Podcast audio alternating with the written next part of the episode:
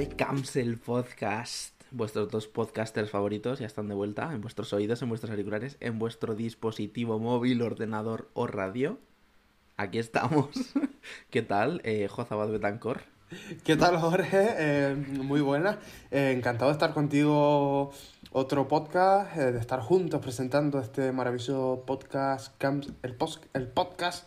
Eh, ya me lío ya entre tantas veces y Se te ha tantas atragantado un poco, ¿eh?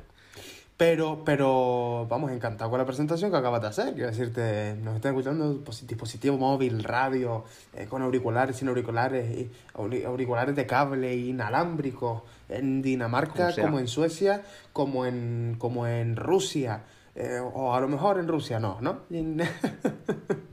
vamos, a, vamos a meternos en un charco. A lo mejor en Rusia ya da lo mismo. Correcto, porque no entienden español eh, la mayor parte de los habitantes. Pero, eh, ¿me comentaste?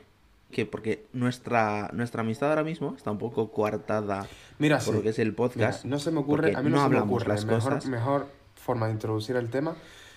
Porque nosotros, eh, esta parte del podcast, hasta que empiece la entrevista de hoy, mm, eh, la utilizamos para hablar un poco de nuestras cosas. Y, y me parece Claro. acojonante el tema que vas a presentar ahora. ¿Cuál de todos? Pues no lo sé, es que nosotros vamos apuntando temas. Bueno, la gente ya lo sabe, Claro. nosotros, nosotros no hablamos cosas, nosotros eh, va- todo lo que queremos hablar no lo hablamos como amigos, sino lo apuntamos y decimos para el podcast, para el podcast. Es que tú el otro, el otro día me dijiste, dice, oye, tenemos que hablar de una dieta que he empezado, tal, pero no te voy a contar absolutamente nada. Y aquí sigo expectante. Pues es que mira, que he empezado una dieta. ¿Dieta de que he qué? empezado una dieta, me gusta, y quiero decir mi peso aquí en, en el podcast. Yo estoy pesando ahora mismo eh, 97 kilos con 100 gramos, ¿no? Yo estoy pesando 97.000 gramos. Que son no- 97 kilos, ¿no? Kilogramos. Correcto. Em, entonces, ¿yo qué, yo qué he dicho? Oye, no voy a hacer una dieta estricta. Bueno, realmente sí es estricta, ahora te contaré. No voy a hacer una dieta, eh, digamos, seguida ni marcada por nadie. Eh, porque, yo, porque yo para la dieta soy un poco anarquista, ¿no? Pero, pero, pero sí es verdad que eh, me cuido más la alimentación. No estoy dejando pues los refrescos, las bebidas alcohólicas, todo esto. Me cuido un poquito más como más veces a lo largo del día de mejor forma para tener el metabolismo activo. Y lo que sí estoy haciendo, que sé que es un pelín, pelín, pelín arriesgado, es prácticamente no cenar. Por tanto, hago quizás el ayuno intermitente, Qué Quizás, buena esa, ¿eh? No- ¿eh? no sé si- no sé si lo hago o no. Sin el quizás. pero ceno muy poquito y acompañado de un té. O simplemente, si he comido bastante esa tarde por lo que sea o no tengo hambre, solamente me ceno un té y no como nada hasta la mañana siguiente. Y aunque no sé cuánto peso he bajado, aunque sé que he bajado porque eso se nota en la ropa, sí que la cara me la noto mucho más fina. Sí, un poco Entonces, sí, ¿eh? eso es lo que te quería decir, Jorge, que estoy haciendo dieta. Ah, Aunque te voy a decir una cosa, yo ahora, ahora lo que me queda es eh, empezar a hacer deporte. Que he quedado, tengo pendientes con unos amigos unas partiditas de pádel, porque yo antes practicaba tenis, tengo pendiente unas, vamos, digo porque es parecido al deporte, ¿no? Es decir, que raqueta. Vale. Eh, Eso es una a- discusión que se podrá mantener en otro podcast porque eh, estoy muy en contra. No es parecido. Eh, continuamos. Vale, pues lo apuntamos para otro podcast, incluso, incluso con un jugador profesional de pádel puede ser. Buah, por favor. Eh, bueno, ya veremos, de pádel o de tenis, para que esté de mi parte. Y. y. Y eso, que, que es un, un deporte de raqueta y tengo pendiente ahí un par de partidillas eh, pendientes para, para jugar. Y luego una cosa que sí que quiero hacer, porque hacer deporte es uno de mis, eh, me- de mis metas para, para este 2022, es aunque sea correr. Me gustaría empezar a salir a correr. O sea, ¿se muevo el cuerpo, que- muevo el esqueleto y hago algo de deporte. Y hago ¿Se algo puede deporte. decir que vas a quedar con gente para hacer cardio? Guiño, guiño, codo, codo. Puedo decir, y ya lo has dicho. Mira, puedes decirlo, pero porque el cardio es muy importante practicarlo, Jorge. Es muy importante, es muy bueno. A nivel resistencia pulmonar después. Sobre todo cuando lo haces dentro del mundo de la hípica, y ahí nos vamos a quedar. Bueno, bueno, bueno, bueno, bueno, bueno, bueno, bueno, bueno, bueno, bueno. Ahí nos quedamos, Jorge. O como te llamo yo Que- cariñosamente, George. Correcto. Cambiando otro tema, eh, contexto. Yo soy de Zaragoza, pero estoy viviendo en Madrid. Eh, Joza es de Gran Canarias. ¡Uh, no, perdón, no, Gran Ca- no, Uy, uy. no, no me lo puedo creer! Jorge, eh, perdona, voy... Iba, iba, perdón. no, no, no, no, de verdad, iba- absoluta seriedad. Mi cara es un cuadro ahora mismo. Jorge Monzón no tiene vergüenza, te lo tengo que decir aquí en podcast. No, no, y ahora te voy a dar una clase de geografía canaria. Mira, Iba a decir. No, no, no, espera, espera, espera. Iba a decir Gran Canaria y luego te iba a decir de Canarias. Y entonces se me han mezclado las dos y ha salido Gran no, Canarias. mira, ¡Pum! mira, mira, y además voy a, y además voy a, a, a medida que te lo voy contando, voy a ir dibujándolo aquí en un papel. Y luego Madre esta mía. foto la vamos a subir a redes sociales para que la gente le quede claro. Mira, Vale. Canarias. Me lo apunta aquí. Canarias, me lo escribo. Muy bien. Canarias la componen ocho islas. Ocho islas. Gran Canaria. Fuerteventura. Lanzarote. La Graciosa. Tenerife. Me estoy quedando dormido, ¿eh? No, no, no, no, no, no, no. La Gomera. El Hierro. Y La Palma. ¿Vale? Muy bien. Ocho islas que componen un archipiélago, una comunidad autónoma. Pero dentro de esa comunidad autónoma, Jorge, Jorge atienda o le pongo fuera, de verdad. Dentro de esa comunidad autónoma hay dos provincias. Está la provincia de Santa Cruz Correcto. y está la provincia de Las Palmas. Ahora, dentro de Gran Canaria, la capital es Las Palmas de Gran Canaria, pero la provincia donde está Gran Canaria, Lanzarote, Fuerteventura y La Graciosa es Las Palmas. Hay que saber diferenciar, pero ahí no ha estado tu fallo, no. No. Tu fallo está que dijiste Gran Canarias con toda tu cara mañica. Con tu cara mañica. Correcto. No es Gran quedado- Canarias. Jorge, repite conmigo. Gran Canaria. Gran Canaria. Paraíso. No, no. Hasta que, hasta que no lo visite yo en persona. Hombre, No paraíso, pero paraíso Canarias completa, ¿no? Claro. que estaba poniendo yo el contexto para el siguiente tema. ¿Tú eres Por cierto, yo espero, yo espero que, que, que a, la, a la audiencia le haya quedado claro. Yo creo que sí. A mí me ha quedado clarísima la clase de geografía de hoy. La introducción así Y además yo tengo dos amigos que les va a encantar que los, que los nombres, que son eh, Javi y Dairon. Dairon y Javi que están, que son, están estudiando para ser profesor, así que vamos, si me he equivocado en algo, pues lo siento. Pero no que te creo. corrijan. que estaba poniendo yo el contexto porque eres tú de Canarias y yo soy de Zaragoza, pero estoy viviendo en Madrid. Y hay una churrería en Madrid que es muy famosa, que es la churrería San Ginés, que hacen churros y chocolate muy ricos. Y yo llevando dos años viviendo ahí, no la he probado todavía. Y tú sí que la has probado, siendo que estuviste cuatro días. Bueno, estuve, estuve, estuve seis, seis días. Ah, Estuve seis días, cinco noches. En noviembre me fui a Madrid, unas pequeñas vacaciones que me cogí con unos amigos, ¿no? Y es verdad que la primera noche, creo, de hecho, la segunda, eh, fui de merienda cena a la chocolatería San Ginés, que está ahí en, en... Déjame ver si lo digo bien. Que está por... Está por Atocha. Sí, está cerca de Atocha, ¿no? Que va, está al lado de Plaza Mayor. Bueno, ¿y la Plaza Mayor dónde está? ¿Al lado de Atocha? Mm, eh, no, no está al lado de Atocha. Pues será que yo me pateé en Madrid de tal forma que para mí todo estaba al lado, todo estaba al lado de una cosa de la otra. Eh, bueno, el caso, que fui a la chocolatería de San Ginés, tan famosa, tantos años, y para mí los churros son como los que me como en un centro comercial, en cualquier centro comercial de mi isla. Vaya churros y vaya chocolate más básicos. Están buenos porque son golosinas, quiero decirte, están buenos porque están buenos de, por cojones. Pero son unos churros de, normales que te encuentras en cualquier lado y un chocolate normal que te encuentras en cualquier lado. Incluso, me atrevería a decir otra cosa. Me gustan más los churros del corte inglés que los de la chocolatería San Ginés. ¡Hala, hala, hala! Te has pasado 20 pueblos. y eso que yo no los he probado, ¿eh? Aún así, hasta que los pruebe los defiendo. Hombre, eh, ¿vas a defender Por- una cosa que no has probado? No, Como el agua las de Madrid. opiniones que me han llegado externas, que son bastante buenos. Que se puede decir que Lo que, no son unos probado, artistas. lo que sí has probado y defiendes es el agua de Madrid, que eso yo no sé cómo tú lo puedes hacer. El agua de Madrid es espectacular. O sea, es que me parece, o sea, comparado con el agua de Zaragoza, del grifo, me parece espectacular. Yo en Zaragoza, yo en Zaragoza todavía no está porque no me, no me has invitado, todo hay que decirlo. Pero, Efectivamente.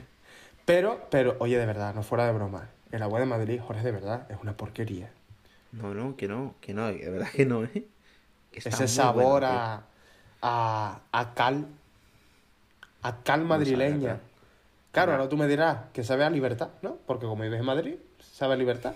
Libertad comunismo. No, sabe, sabe a canal de Isabel II.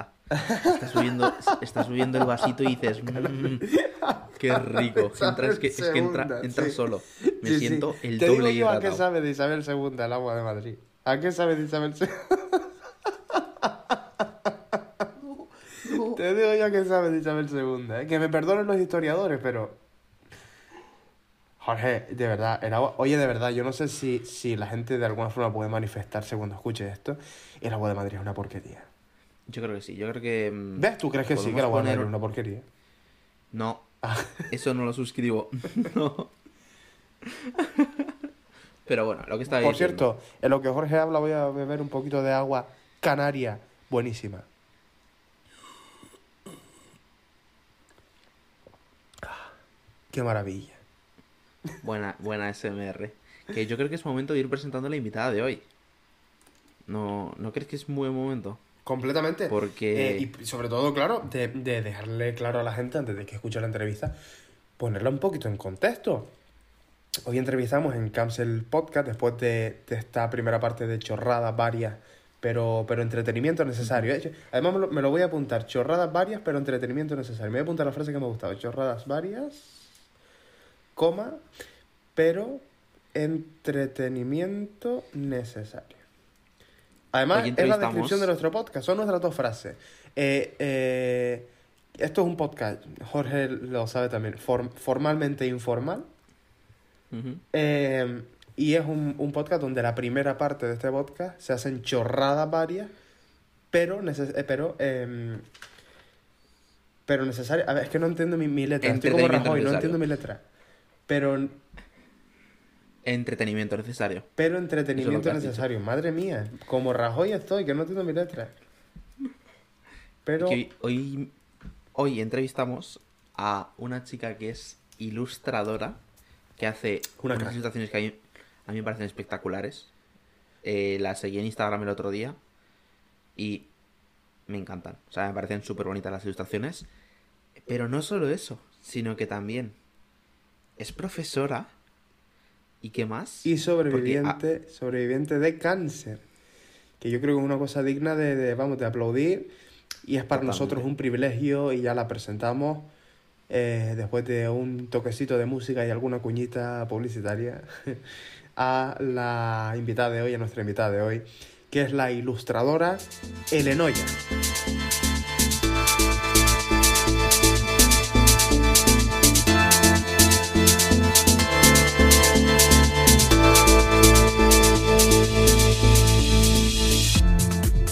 Escuchando Camps el podcast.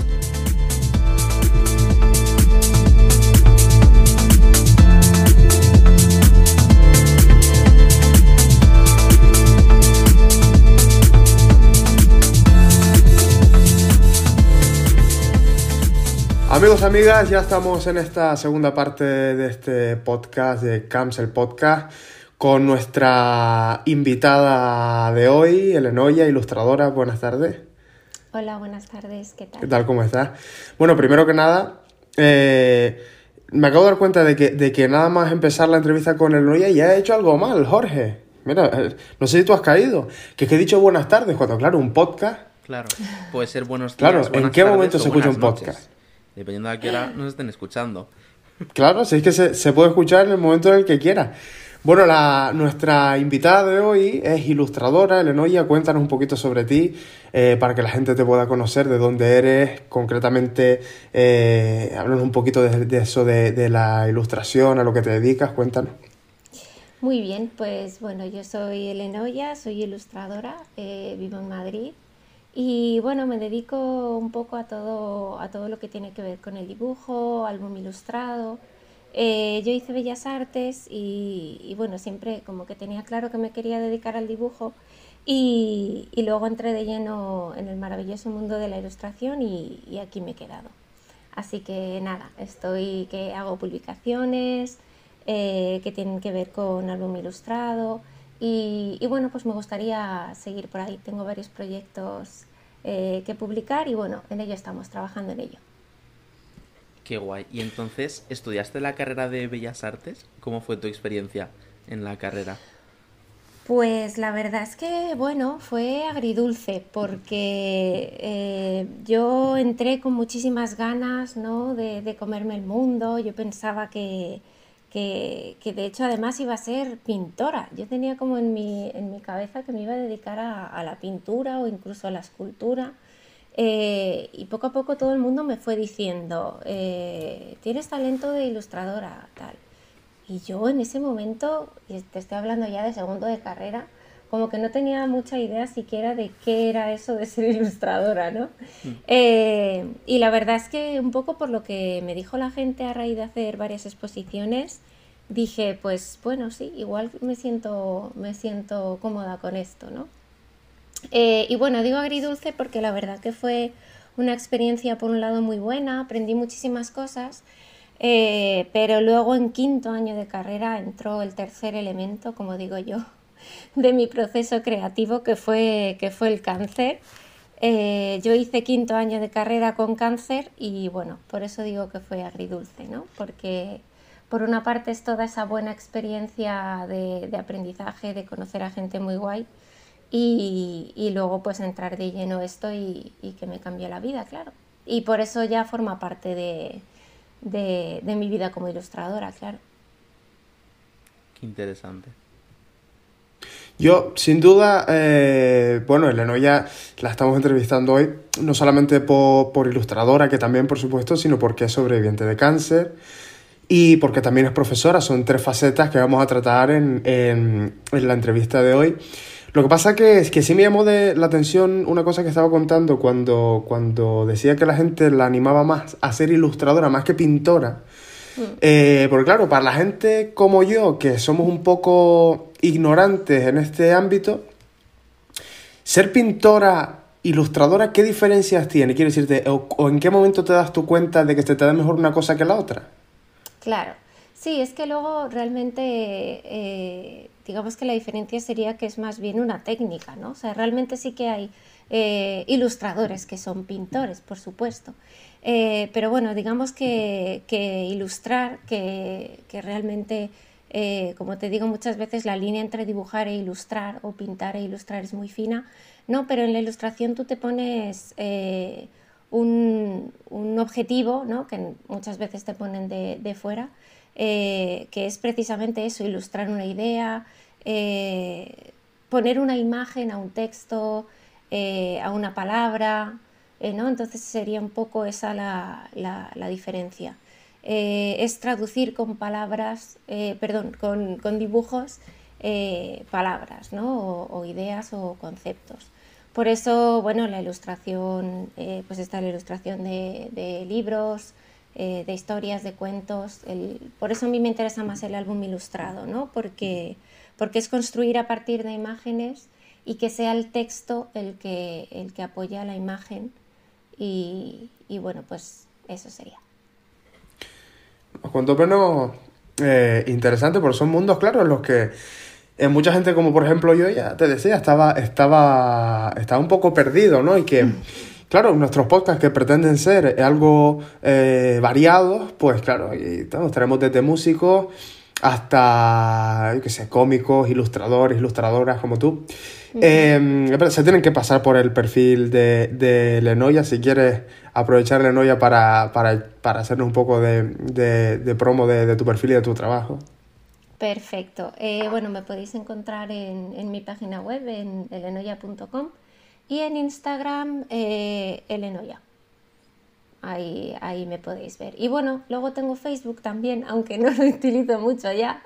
Eh, pero bueno, siempre para eventos, cuando tengo expos y tal, pues por ahí sí que sí que suelo poner algo en Facebook, pero... Yo creo que el Facebook se ha quedado un poco para, para las personas mayores, ¿verdad? El Sí, Facebook fue, sí. como era en su momento el Messenger y el 20, el Facebook, va- vamos, ¿no? Más o menos, una Sí, cosa a parecida. ver, yo, yo tengo 31 años ya aquí donde me veis y, y bueno, la verdad es que yo utilizaba mogollón Facebook antes, pero muchísimo, muchísimo. Y, y la verdad es que ahora apenas, o sea, sobre todo Instagram. Y bueno, me he abierto TikTok hace poco, lo que pasa que no lo digo mucho porque estoy muy abuela en eso. O sea, yo me meto en TikTok y es como, ¿qué hago aquí? O sea, yo, digo, mira, me meto por, yo qué sé, por ver eh, si puedo mover algo de mi trabajo por ahí, pero estoy atascadísima porque es como que no termino de encontrarme yo como pez en el agua, ¿no? Como me pasa eh, en Instagram. Y no sé, he hecho algún vídeo así, yo lo veo y digo, madre mía, qué cutre. Entonces estoy aquí que todavía tengo que, que meterme un poco de lleno en esto de TikTok porque como que no le sé sacar partido. Veo gente que hace unas cosas ahí de dibujo increíbles con, con TikTok y yo es como me grabo con el móvil y digo, esto queda muy mal. Así que nada, tengo que practicar. Pues TikTok tiene mucha salida, ¿eh? Sí, Tiene mucha sí. salida. Sí, es que por eso, por eso necesito consejo. Mira, mm, me venís bien si tenéis algún consejo en algún momento quedarme con TikTok, porque la verdad que... El sí que necesita una masterclass de TikTok que quiere Sí. crecer en TikTok también. Sí, por favor, por favor. Además que veo que, que eso, mogollón de gente se mueve en TikTok y creo que es una plataforma que está en auge y que eh, fue como en su momento Instagram, entonces a mí me gusta estar, estar actualizada y, y poder llegar a cuanto más público mejor, claro. Yo diría quizás meterle muchísimas horas a, Sí, a hacer vídeos, porque luego hay gente que sube muchísimos vídeos y se le viraliza uno de cada 100. Y es como, madre Sí. mía, han hecho 100 vídeos y solamente uno llega a la gente. Pero claro, sí, sí, sí, sí, a nivel, a nivel de visibilidad, eso puede ser una pasada para tu trabajo. O sea, Mm. si consigues justo publicar algún vídeo y que todo el mundo vea tus ilustraciones y, y todo tu trabajo, una pasada. Sí, sí, además que para eso están también los, eh, las redes sociales, ¿no? Para hacer mucha comunidad y, eh, y la verdad es que es un, es un lujazo. Eh, a mí siempre me pasa con el tema seguidores que me pienso que no voy a ser buena profesional, o me pensaba más bien, ¿no? No voy a ser buena profesional hasta que publique 100.000 millones de, libros, no voy a ser, que bueno, de momento no he publicado ninguno, ¿no? Han sido todo ilustraciones así sueltas y tal, pero bueno, yo orgullosa ¿eh? de cada pequeño pasito que doy, eh, pero que siempre pensaba, nunca voy a ser una buena ilustradora hasta que no publique un montón o hasta que no tenga un montón de seguidores y al final me he dado cuenta de que soy ilustradora independientemente de que ejerza o no, de que gane dinero con ello o no, de que tenga muchos seguidores o no y que al final lo importante es que te escuche quien te escuche, eh, que llegue el mensaje, ¿no? Y, y me pasó hace poco que quedé finalista en un, en un eh, concurso de, de cultura inquieta, así un poco tocho, con mucha visualización, y subí mogollón de seguidores, nivel se me bloqueó el móvil. Eh, y al principio fue como un subidón ahí de "Oh", eh, pero luego dije "Mm, qué guay porque lo, lo guay no es el número que sube sino que haya más gente que pueda ver lo que, lo que yo estoy haciendo, ¿no? que llegue ese mensaje. Fíjate que, que yo creo que eso es una cosa que nos pasa un poco a todos, ¿no? Eh, era interesante la reflexión que estabas, que estabas comentando, porque, mm, porque siempre tendemos a pensar que los proyectos personales o los profesionales incluso, cuando son o cuando empiezan siendo eh, pequeñitos, porque las cosas pues van creciendo gradualmente y van poquito a poco, tendemos a pensar que hasta que no es un proyecto grande, con peso consolidado, que tiene mucha fama y que lo sigue mucha gente, ¿no? En el caso de la ilustración o de nuestro propio podcast, eh, lo fácil, lo fácil es tender a pensar que es un proyecto fracasado. Y realmente no, no, mm, no es importante eh, la cantidad de personas que lo puedan escuchar, sino quizás la calidad, ¿no? Que se pueda ofrecer en, en- en lo que cada uno, en lo que cada uno ejerce. Por ejemplo, eh, una ilustradora que pone eh, toda su, su pasión en su trabajo, yo creo que tiene, pues, aunque la sigan 20 personas, esa, esa escritora tiene mucho más valor o esa, o esa ilustradora que pone toda la pasión en su trabajo tiene más valor que una persona al- que, por ejemplo, escribe, que es escritora o escritor, que tiene muchísimos eh, seguidores y muchísima gente que lee sus libros, pero que quizás eh, no, no, no, no, pone tanta pasión ni tanta gana, porque a lo mejor ya está, digamos, que se cansado, cansada de, de, de, la fama, sabe que va a tener siempre gente leyendo continuamente sus cosas y no pone tantas ganas como, como la gente que empieza de trabajo y lo hace con todo el cariño, ¿no? No sé. Sí, sobre todo porque a mí muchas veces me costaba reconocerme como tal. O sea, hay momentos en los que, en los que era como, uy, no, no, no, hasta que no publique muchas cosas no voy a ser ilustrador. Es como, pero qué leche, si llevo más de 10 años dedicándome a ello, ¿no? O sea, que tenga ahí eh, proyectos en el cajón, lo que pasa que, bueno, sí que es verdad que, que mi intención en algún momento es, es eh, proponerlos para, para, que sean publicados y demás, ¿no? Y sigo trabajando en ello.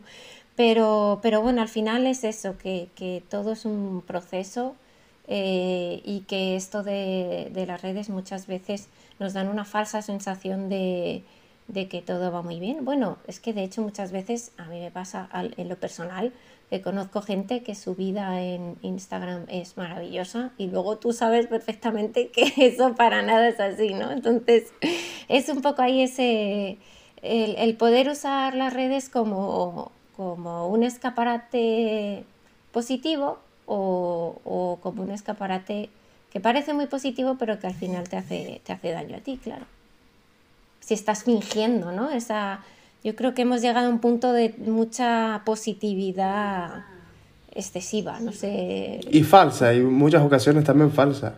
Sí, sí, sí, sí. La gente que se pone Impostada, que es lo peor. Pero... En redes sociales y luego lo que has comentado tú, en la vida real dices que no, son para nada así. O sea, yo los conozco y no son así.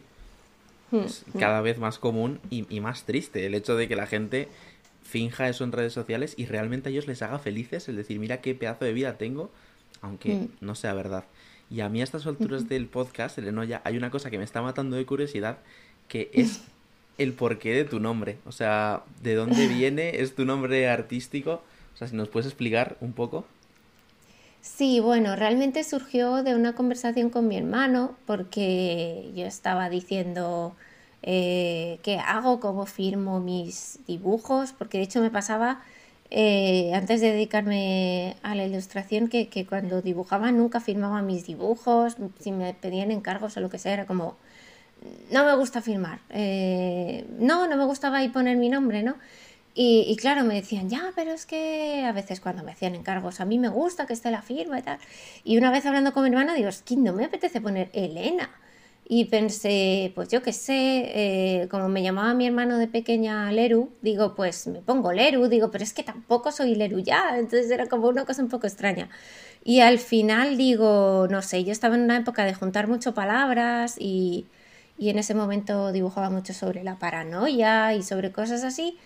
Y me dijo mi hermano, ¿y si te llamas Elenoya? Y fue como, oh my god, este es mi nombre ya. Y pues es un poco así como el mundo de Lenoya es toda esa paranoia eh, ¿no? que, me monto y que expreso a través de, mi arte.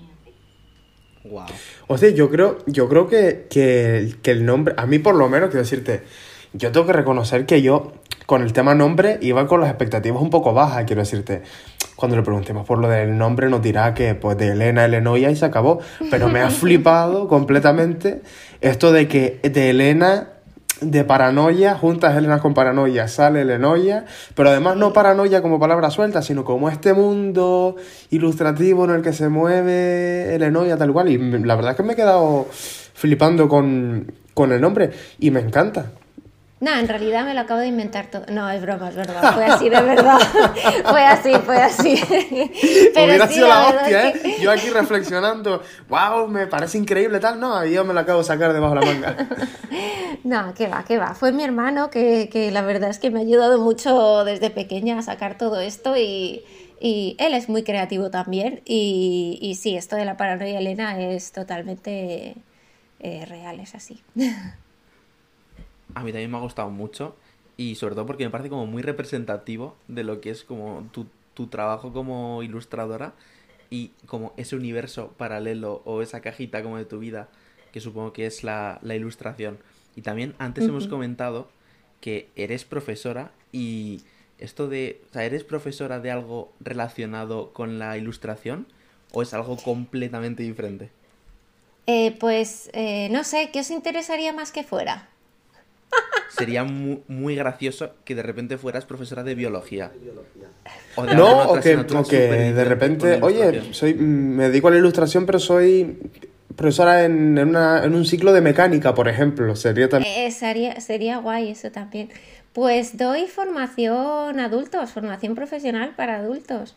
Y, sí, los certificados estos de profesionalidad para parados y, demás. Eh, y bueno, no tiene nada que ver con la ilustración. Eh, aunque realmente sí, o sea, yo doy toda, toda la rama sociocultural, eh, monitor de ocio y tiempo libre, programaciones culturales, y bueno, aparentemente parece que es un mundo como completamente diferente, pero luego yo lo tengo bastante atado todo, muy unido porque utilizo muchos recursos del arte para dar clase. Eh, desde el mobiliario hasta la manera de abordar los temas. No sé si conocéis a, María Caso, yo la tuve de, profesora eh, y es una experta en, pedagogía y, la verdad es que eso, yo cuando fui alumna suya en Bellas Artes eh, aprendí tanto que al final me terminé como queriendo dedicar también a la docencia. Y es verdad que soy profesora de dibujo, siempre he dado clases particulares y, demás.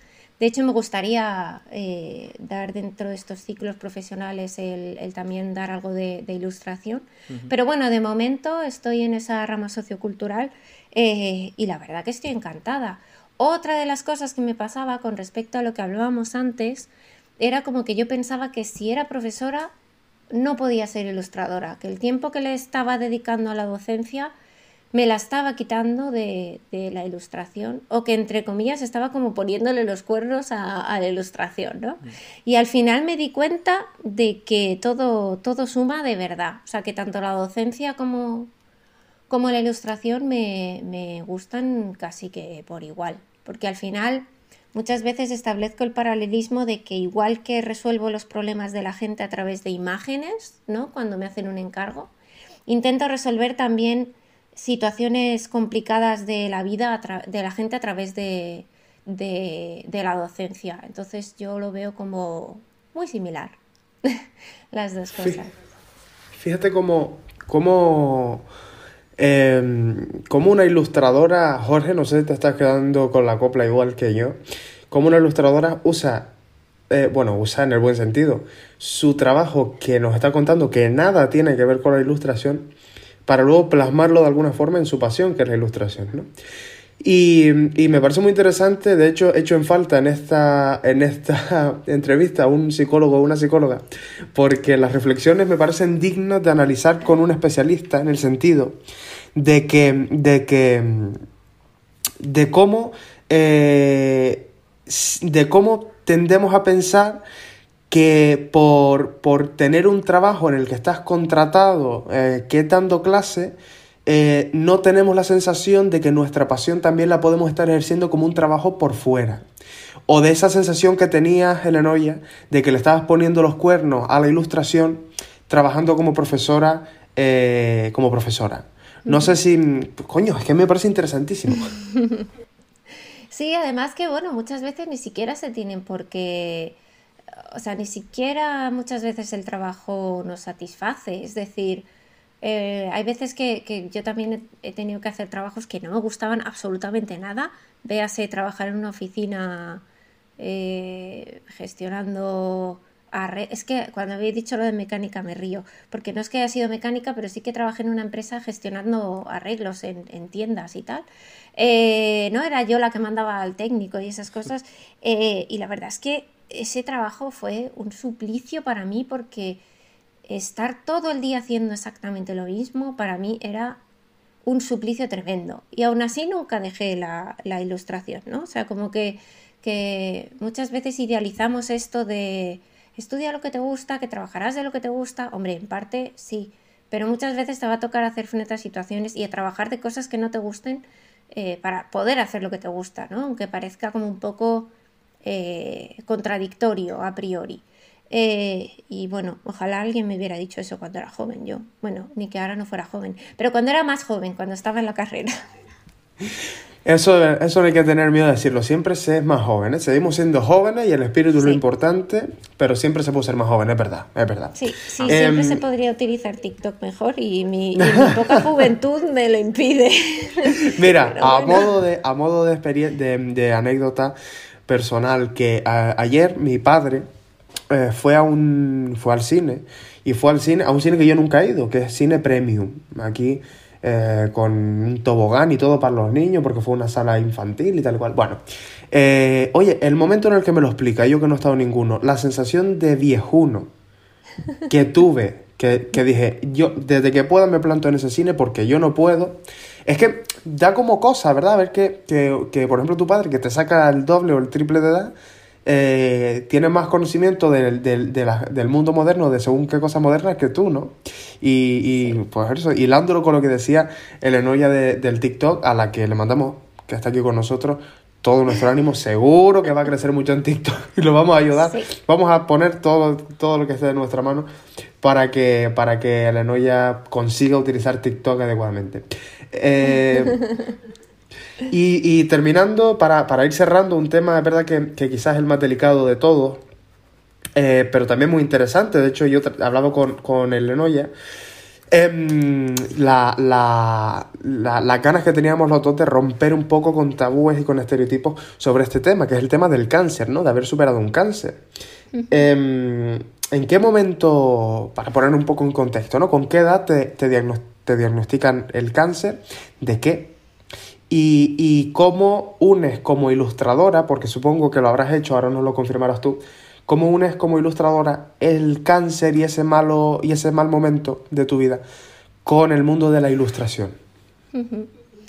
Eh, bueno, pues yo estaba de vacaciones en Reino Unido aprendiendo, bueno, de vacaciones entre comillas porque estaba aprendiendo inglés.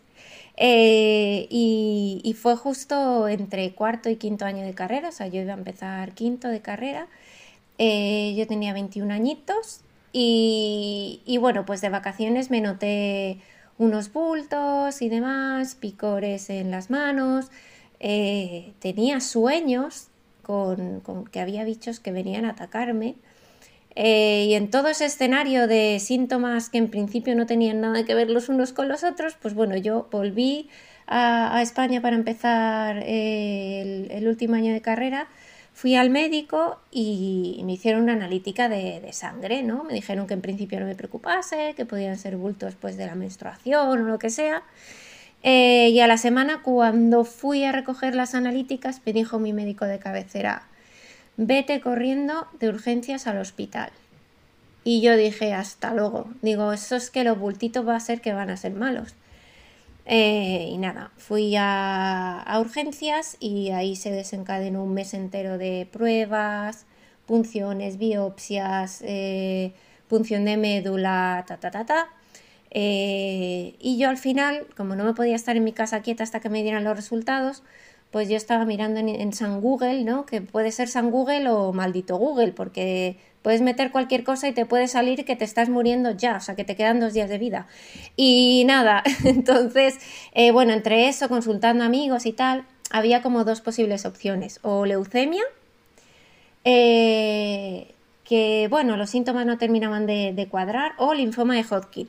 Cuando yo leí los, síntomas del linfoma de Hodgkin fue como, esto tengo amigos, o sea, no, ya no me hace falta que me den los resultados, o sea, todo, toditos, todos los síntomas los tengo. Pero dije, bueno, pues vamos para adelante. Claro, mi familia preocupadísima, y yo les dije, cuando ya me fueron a dar el diagnóstico definitivo, fui con mis padres y les dije, mira, si es leucemia, nos cagamos. Y si es linfoma de Hodgkin, también nos cagamos, pero un poco menos porque tiene mejor diagnóstico. Y efectivamente me, me diagnosticaron linfoma de Hodgkin, que bueno, tiene un 80% o más de supervivencia, depende de cuándo te lo pillen. Pero bueno, por más que te dicen que es un 80, tú piensas, ¿y si soy el 20? ¿Y si soy el 20? Eh, ¿Qué pasa? Que algo salió de mí, brotó de mí, que yo no sé de dónde narices salió, porque yo era la persona con más miedo del planeta Tierra, con más inseguridades que, que nada, vamos, de verdad que era una persona que vivía con miedo. Eh, constante a todo, al futuro, a la enfermedad, a la muerte, a todo. Bueno, pues cuando me llegó el cáncer, no sé de dónde me salió, una fuerza que, que entre otras cosas creo que me hace estar aquí un poco hoy tomándome las cosas como me las tomo, ¿no? Em, porque bueno, descubrí que era mucho más valiente de lo que pensaba, que, que relativizaba todo mucho más de lo que pensaba y, y no sé, fue una experiencia que me enseñó muchas cosas y que me hizo muy fuerte, pero que por otro lado, ojalá todas esas cosas las hubiera aprendido de otra manera y no con un cáncer, obviamente. Y, bueno, pues eso, con 21 añitos pasé todo, toda la movida. Bueno, es sin duda una experiencia de vida completamente, ¿no? Eh, bien decías tú lo de lo de relativizar todo un poco, ¿no? Es verdad que, que tendemos siempre a pensar que nuestros problemas son los peores, que ahogarnos en un vaso de agua en según qué ocasiones, pero no es hasta el momento en el que te dicen que puedes perder la vida por un, por un cáncer, que es una enfermedad eh, prácticamente terminal, hmm. eh, hasta que empiezas a valorarlo todo un poco, ¿no? Hmm.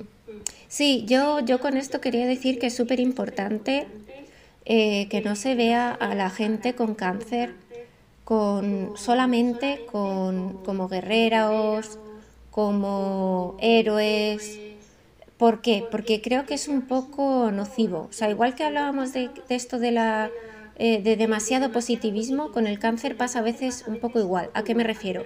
A que, a que si tú le impregnas a, a una situación tan traumática esto de ser una heroína y de no sé qué, luego pasa que cuando ya has superado el cáncer, muchas veces te encierras en ese estereotipo de puedo con todo y hay mucha gente que a mí me ha llegado a decir después de superar un cáncer, eh, bueno, pero si tú has podido con un cáncer, puedes con todo. Y ojo, esto es muy peligroso, ¿no? Esto de eh, tú estás enferma, pero si quieres y te animas y tal, puedes superarlo. No, perdona, es que puede que lo supere o puede que no. No depende 100% de mi estado de ánimo ni 100% de cómo yo me lo tome. Y esto es muy importante. Yo ahora mismo estoy trabajando en un proyecto de álbum ilustrado, respondiendo también un poco a lo que me preguntaba sobre sobre cómo enfoqué todo esto del cáncer hacia, hacia el dibujo. Eh, estoy trabajando en un proyecto de álbum ilustrado que precisamente de lo que hablas un poco de, bueno, mi experiencia, eh, ¿no? Pura y dura, o sea que hay momentos bastante duros del álbum, pero luego hay otros que, que, bueno, que son más livianos. Eh, y bueno, es un poco como novela gráfica, lo que pasa que suelo hablar de, álbum ilustrado porque realmente el texto eh, solamente aparece para apoyar las imágenes de vez en cuando. Eh, eso es un álbum que al final lo que pretende romper es este tabú de que somos superhéroes, de que todo se puede, de que con actitud positiva se puede superar. Eso ayuda, por supuesto, pero no nos hagamos responsables de más de, torturas como esta y de, y de momentos tan horribles, ¿no? Porque no es de ser una persona negativa decir que el cáncer es una putada, porque lo es, ¿no? Eh, y precisamente creo que el poder naturalizar que nos sentimos mal frente a algo así, creo que es lo que nos puede ayudar a, precisamente a vencerlo en el sentido de, sortearlo eh, o de atravesarlo de la mejor manera posible. Que, que demasiado, demasiado guerrerismo, digamos, también es, también es negativo, ¿no? Y peligroso.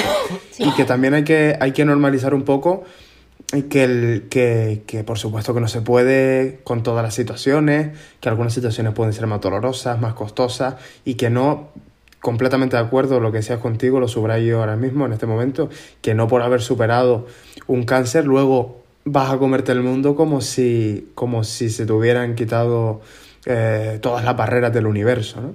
Eh, y estoy, vamos, completamente de acuerdo con lo que, mm, con lo que decía. A mí me parece... De hecho, es que a veces tienes más barreras encima, porque, claro, tienes secuelas que, que sobre todo psicológicas, que, que, que, duran un poco de por vida y que, y que, y que fastidian. Sí, perdón, Jorge, mm. que te corto. A mí me parece muy admirable el, lo primero, el hecho de reconocer eh, o sea, la relación que has hecho entre el haber superado un cáncer y el hecho de que em, no depende todo de ti, es decir, que tú puedes tener cierto control sobre la mentalidad que puedes tener en esos momentos, que debe ser súper duro, debe ser una experiencia, como has mencionado, muy traumática y alargada en el tiempo con la incertidumbre y demás, o sea, no debe ser muy duro, pero la mentalidad sí que puede ayudar, pero que al fin y al cabo el punto definitivo no lo tienes tú, sino lo tiene la enfermedad, que es la que estás viviendo, que al final pues por unas causas o por otras pues puede terminar bien, puede terminar mal, pero que el hecho de haber superado un cáncer eh, no o sea, tampoco hay que llevarlo al exceso de superpositividad de ahora que has superado un cáncer, pues con todo. O sea, me parece una reflexión muy, muy considerada y que nunca, nunca lo había pensado, pero sí que es verdad que ese estereotipo de que a las personas que han superado un cáncer se les tiene como, como guerreros, como luchadores que obviamente, o sea, han, han superado un cáncer y todo eso lo suscribo que es impresionante, pero no por ello eh, siempre como que van a poder con todo y puede ser que las circunstancias puedan con ellos también en algunos momentos. Simple, simplemente yo, yo pienso también, ya como opinión personal, ¿eh? y, no, y no desde la frialdad ni nada, sino desde al contrario, desde, desde el cariño a toda la gente que, que pasa un cáncer o que, lo que lo está pasando en este momento.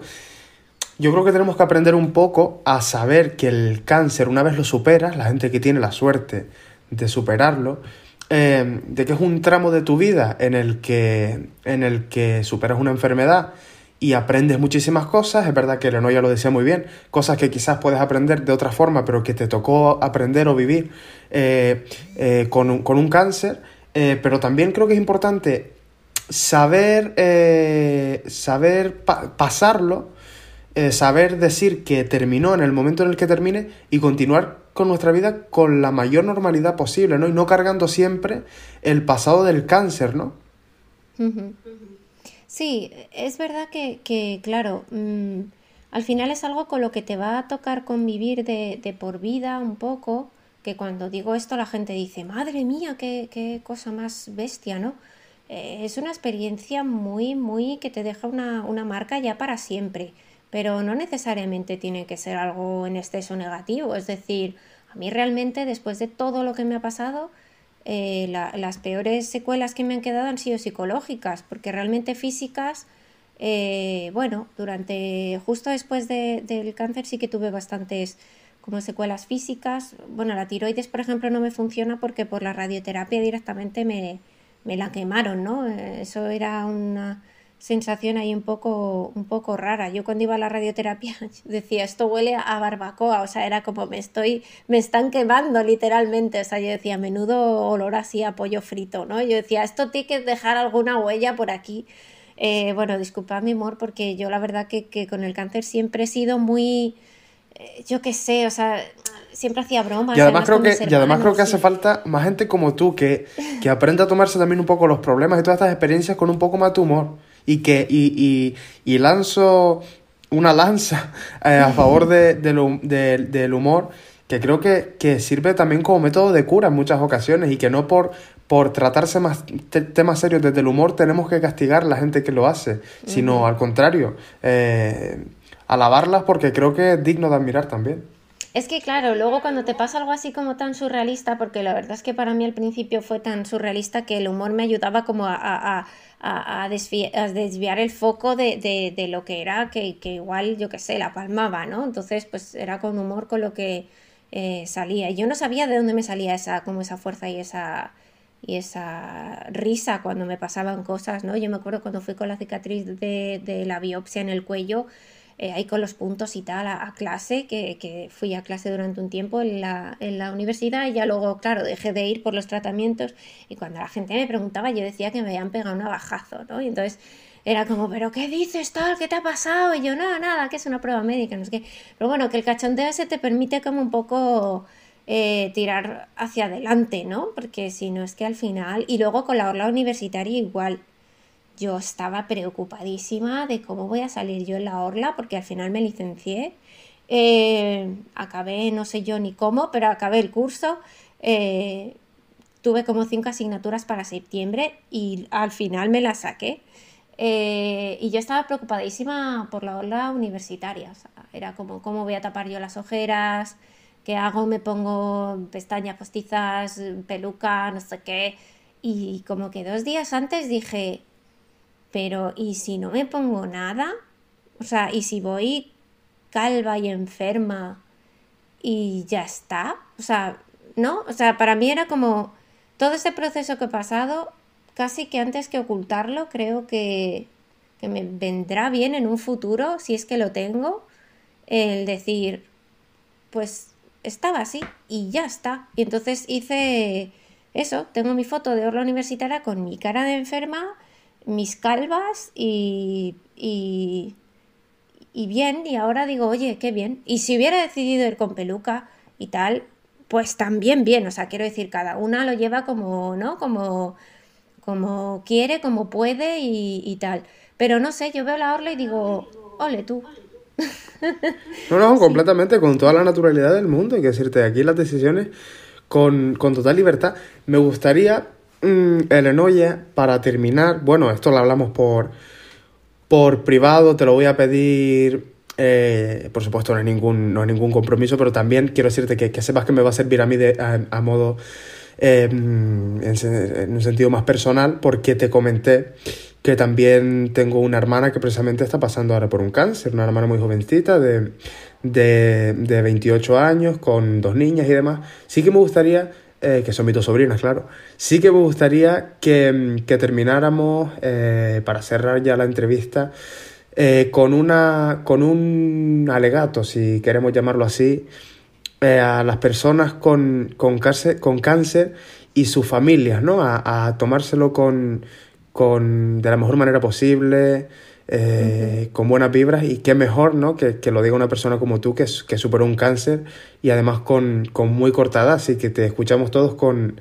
Y mi hermana, que seguramente estará escuchando este podcast, con, con muchísima atención. Uh -huh.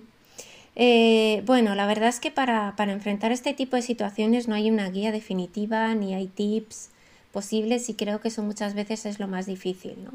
Eh, por un lado, para la persona que está pasando por el cáncer, que es la persona que, que, que al final peor lo, lo, lo, va a pasar y, lo está pasando, eh, permitirse estar mal, permitirse caer, permitirse eh, desesperarse, llorar, pensar que, que, todo va a estar mal, permitirse esos ratos, porque, porque es verdad que es una amenaza muy jodida, es muy fastidiado estar así, es un trance muy complicado.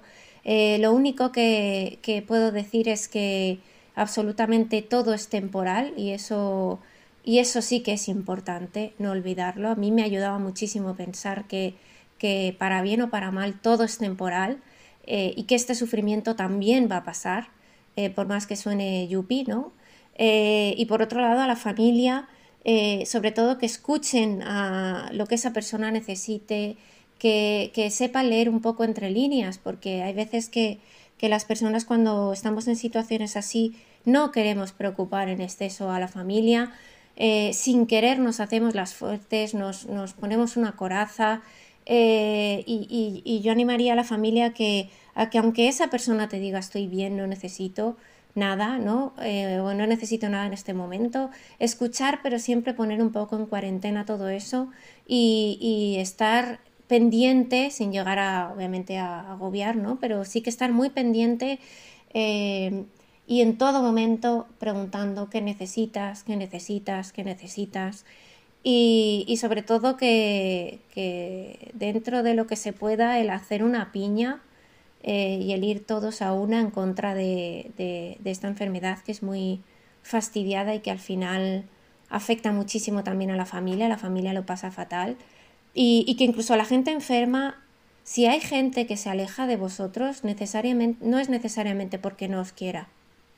Esto creo que también es importante recalcarlo, porque hubo gran parte de mi familia que no pudo estar a mi lado como a ellos les hubiera gustado, como a mí me hubiera gustado, precisamente porque a veces para ellos es muy complicado ver esa realidad y prefieren pensar que las cosas están mejor de lo que están, ¿no? Entonces, eh, es un poco como que el, único consejo, entre comillas, que puedo dar es dejarnos sentir lo que necesitemos sentir y, y que estemos juntos para, para llorar, para abrazarnos, para cabrearnos si hace falta, eh, para reír y porque al final esa, esa, es la vida. El cáncer muchas veces viene a intensificar todo lo que es la vida, ¿no? La, la, vida toma mucho sentido, la muerte toma mucho sentido, la tristeza es una tristeza total, la alegría es una, o sea, como todo muy, muy, eh, no muy polarizado y, y, al final creo que lo que viene bien es estar juntos para, para sortear ese, ese océano de, de, olas tan horribles que, que es el cáncer, ¿no? Pero que al final todo pasa, para bien o para mal,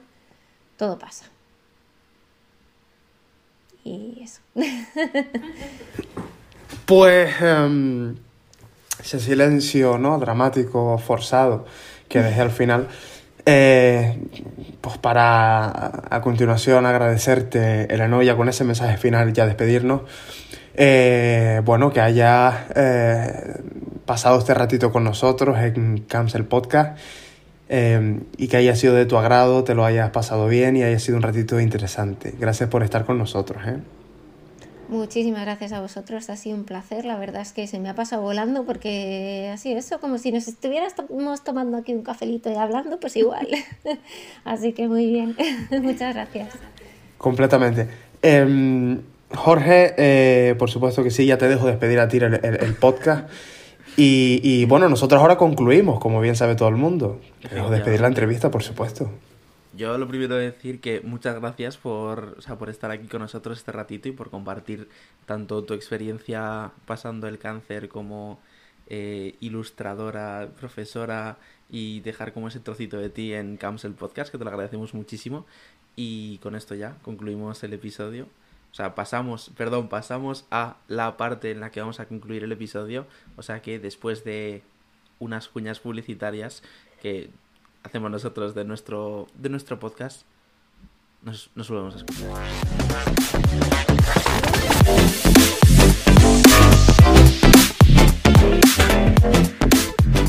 Cancel Podcast. Cancel Podcast.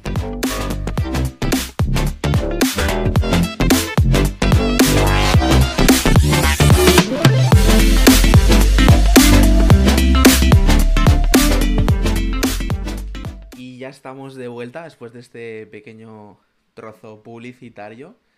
¿Qué, ¿Qué, te ha parecido el episodio de hoy, la entrevista, Joza? A mí una pasada, a mí una pasada. Sí que tenemos que, que disculparnos un poquito con nuestra audiencia también, pero ¿por qué?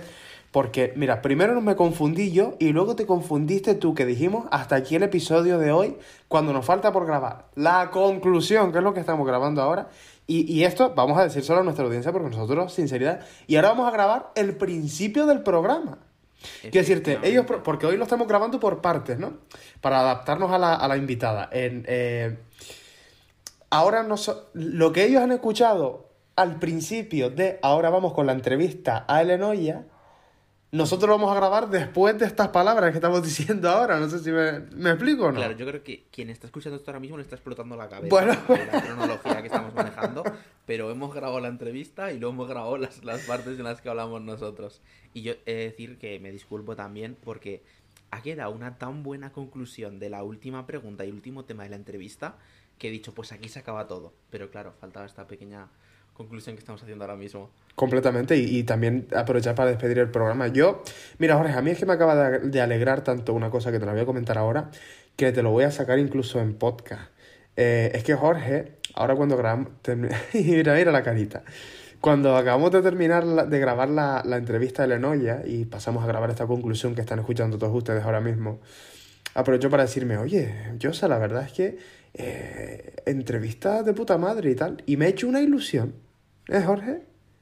Tanta ilusión que te has quitado la cámara. Total, dije, ay, qué vergüenza, tal y cual, y me quité la cámara porque Jorge y yo, debido a la distancia, grabamos eh, por videollamada. Entonces, eh, yo, nada, palabras de agradecimiento hacia mi compañero y amigo y, y totalmente recíproco. Yo creo que con toda la humildad del mundo lo digo, o no, con todo el ego del mundo si quieren, pero, pero yo creo que somos dos profesionales como la Copa de un Pino que con mucha dedicación y mucha pasión hacemos este podcast para todos ustedes, así que me parece brutal. Totalmente. Yo lo suscribo, lo de que entrevistas muy bien y de vez en cuando no viene mal eh, recordar a la gente esos pequeños cumplidos, esas pequeñas cosas que hacen bien, porque no nos lo dicen todos los días y, oye, un poquito te puede mejorar el día. Completamente. O sea que desde aquí, lanzamiento a quien esté escuchando este episodio de hacerle ese pequeño cumplido a alguien hoy para que le pueda mejorar el día. Completamente de acuerdo. Pues Jorge, yo ya, eh, quiero decirte, entrevista, conclusión, programa completo, otro podcast más, yo iba despidiendo ya este maravilloso podcast. Efectivamente, vamos despidiendo ya, así que eh, desde aquí, desde Camps el podcast, que es lo que está escuchando ahora mismo, nos vemos dentro de 15 días con el siguiente episodio. ¿Quién traeremos de invitado o de invitada? No lo sabemos. bueno, nosotros sí lo sabemos. nosotros lo sabemos, pero vosotros no lo sabéis todavía. Entonces, eh, espero que vengáis aquí a, a volver a escucharnos. Y nada más. Que vaya, que vaya todo bien y yo desde aquí me despido. Simplemente que sean muy felices. Adiós. Thank